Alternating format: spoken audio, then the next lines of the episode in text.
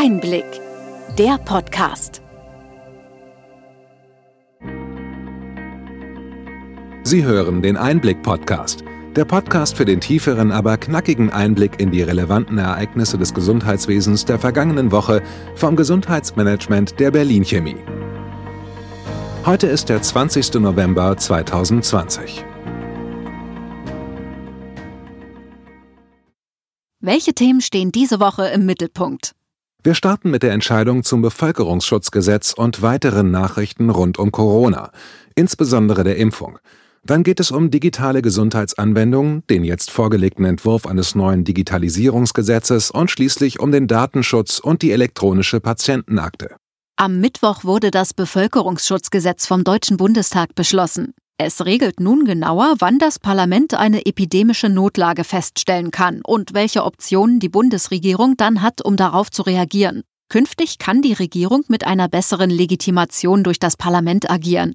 Auf den letzten Metern kam noch in das Gesetz, dass an Risikogruppen Schutzmasken gegen einen geringen Beitrag ausgegeben werden können. Spannend wird die Umsetzung dieses Vorhabens. Dazu werden bestimmt weitere Informationen folgen. Bereits vergangene Woche haben wir das Thema Impfen besprochen. Da sind wir in der Konkretisierung schon einen Schritt weiter.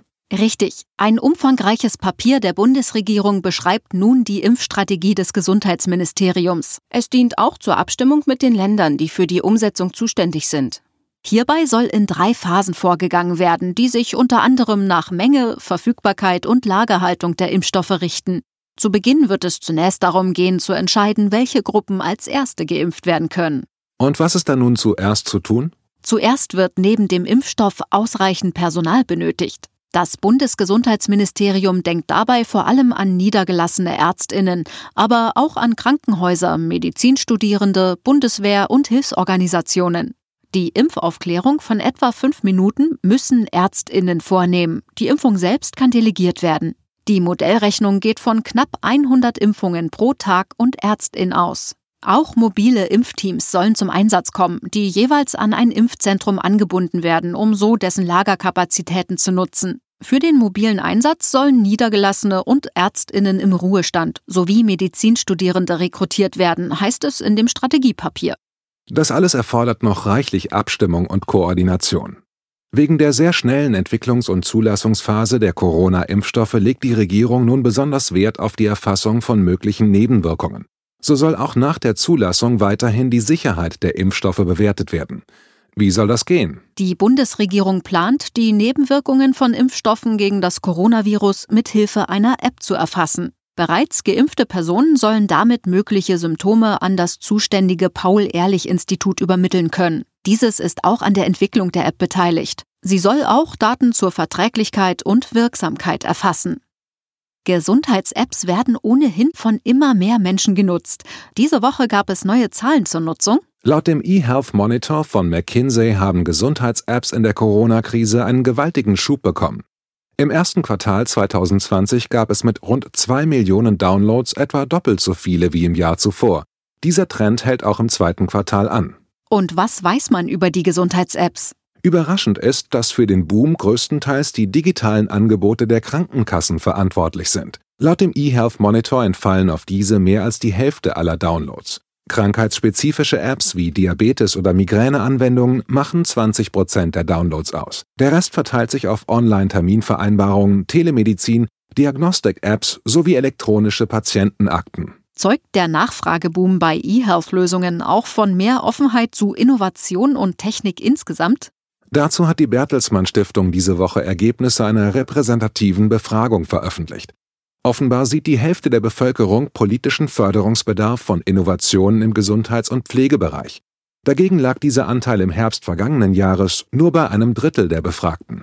Etwa zwei Drittel der Befragten erwarten einen positiven Einfluss von technologischen Innovationen und Digitalisierung auf ihr persönliches Leben.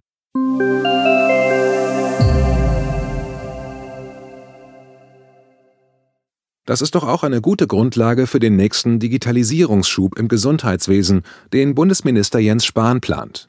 Was genau steht im jetzt vorgelegten Entwurf zum Digitale Versorgungs- und Pflegemodernisierungsgesetz? Es stecken zahlreiche Themen in diesem Entwurf, den wir bis zur Entscheidung im nächsten Jahr begleiten werden. Zu den wichtigsten Punkten gehört, dass die Videosprechstunde weiter gefördert wird. Es dürfen dann mehr Online-Sprechstunden abgerechnet und auch außerhalb der Sprechzeiten erbracht werden. Damit die Videosprechstunde attraktiver wird, sollen auch mehr Behandlungsanlässe möglich werden. Der gemeinsame Bundesausschuss soll den Auftrag erhalten, den Katalog der Anlässe, für die eine Videosprechstunde möglich ist, zu erweitern. Erwähnt wird hier zum Beispiel die Gruppentherapie, die künftig auch digital erfolgen könnte. Außerdem soll die AU-Bescheinigung nach ausschließlicher Fernbehandlung ausgestellt werden dürfen. Auch Hebammen und andere Heilmittelerbringer sollen künftig Online-Betreuung anbieten können.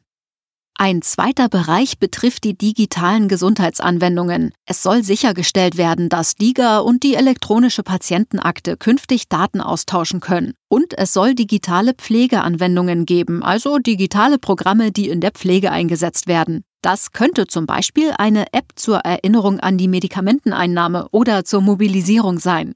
Es gab im Referentenentwurf einige Punkte zur Modernisierung der Telematikinfrastruktur. Unter anderem sollen die Zugänge dadurch erleichtert werden, dass digitale Identitäten für Ärztinnen und Patientinnen den Weg über Konnektoren und Lesegeräte überflüssig machen. Dazu gab es diese Woche auch Neuigkeiten. Zur Telematikinfrastruktur hat sich in dieser Woche auch der Leiter der Gematik, Markus Leik-Dieken, geäußert. Seit 2004 wird an ihrer Einführung gearbeitet. Entsprechend veraltet ist mittlerweile die Technik. Like Deacon kündigte diese Woche einen Paradigmenwechsel für eine TI 2.0 an. Der wohl wichtigste Punkt ist die Frage der zentralen oder verteilten Datenhaltung. Bislang werden Daten über die TI ausgetauscht, indem man sie auf zentralen Servern zur Verfügung stellt. Je mehr Informationen ausgetauscht werden, desto schwieriger wird dieses Prinzip jedoch. Zur Weiterentwicklung der TI hat die Gematik einen Sechs-Punkte-Plan angekündigt. Rund um die Gematik gab es diese Woche noch ein weiteres spannendes Thema. Ja, bei der Gematik ist eine wichtige Entscheidung gefallen, nämlich für einen Anbieter, der das E-Rezept-System aufbauen soll. Den Zuschlag erhielt ein Konsortium unter der Leitung des IT-Konzerns IBM. Zum Konsortium gehört die eHealthTech, die Teil der zur Rose-Gruppe ist und unter anderem an einem E-Rezept-Projekt der Techniker Krankenkasse mitwirkt. Für die Vergabe an den Betreiber einer Versandapotheke hagelte es heftige Kritik. Den befürchteten Einblick in die E-Rezepte werden laut Gematik aber weder eHealthTech noch IBM erhalten.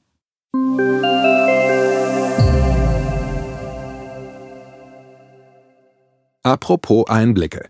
Die Auseinandersetzung um den Datenschutz in der elektronischen Patientenakte geht in die nächste Runde.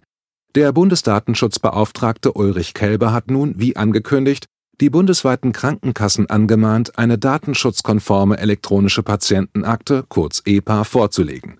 Wir erinnern uns, er hält die EPA, wie sie im Gesetz ab nächstem Jahr vorgesehen ist, für nicht vereinbar mit der DSGVO, der Datenschutzgrundverordnung, da Versicherte zunächst keine einzelnen Dokumente für Praxen freigeben können. Wie reagieren die Krankenkassen darauf? Die gesetzlichen Krankenkassen nehmen offenbar eine Eskalation des Konflikts in Kauf.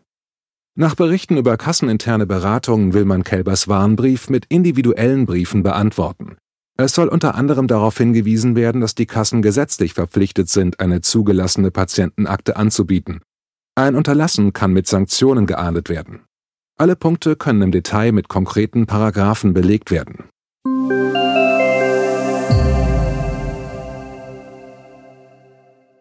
Es gibt neue Zahlen über die Auswirkung der Pandemie auf die ärztliche Versorgung. Das Zentralinstitut für die vertragsärztliche Versorgung hat Ergebnisse aus dem ersten Halbjahr 2020 vorgelegt und veranschaulicht damit die Auswirkungen der Pandemie. Von März bis Mai haben die Versicherten insgesamt rund ein Fünftel weniger ärztliche Leistungen in Anspruch genommen. Im April wurden rund ein Drittel weniger persönliche Arzt-Patienten-Kontakte abgerechnet. Erst nach Mai stiegen die Besuche wieder deutlich. Die Nachholeffekte waren bei den PsychotherapeutInnen am größten. Kommen wir noch zum Thema Antigen-Schnelltests, auf die medizinische Einrichtungen wie Arztpraxen seit Mitte Oktober einen Anspruch haben, um Infektionen beim Personal zu erkennen. Wie können Arztpraxen die Tests abrechnen? Die Kassenärztliche Bundesvereinigung hat die Details dazu festgelegt. Die Vertragsärztinnen müssen für Abstriche und Sachkosten für Antigen-Schnelltests monatlich nur die Anzahl der Leistungen angeben. Differenzierte Angaben zu den Testungen sind nicht erforderlich. Das gilt auch für Schulungen zur Durchführung von Schnelltests.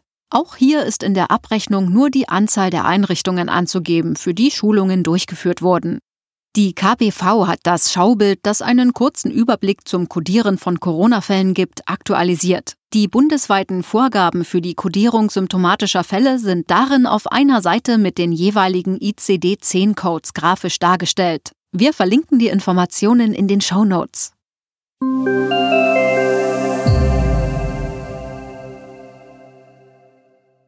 Und was erwartet uns nächste Woche? Nächste Woche gibt es sicherlich weitere Details zur Impfstrategie der Bundesregierung und der Umsetzung in den Ländern. Weiterhin möchten wir uns das von der KBV veröffentlichte Praxisbarometer Digitalisierung näher anschauen. Das war's für diese Woche. Wir hoffen, dass wir Ihnen einen kompakten Überblick der Nachrichten dieser Woche geben konnten und Sie gut informiert haben. Bitte schicken Sie uns jederzeit Ihre Anregungen und Fragen an gesundheitsmanagement.berlin-chemie.de. Sie hörten den Einblick-Podcast vom Gesundheitsmanagement der Berlin Chemie. Wir freuen uns nächste Woche wieder auf Sie. Sie finden uns immer aktuell freitags ab 12 Uhr.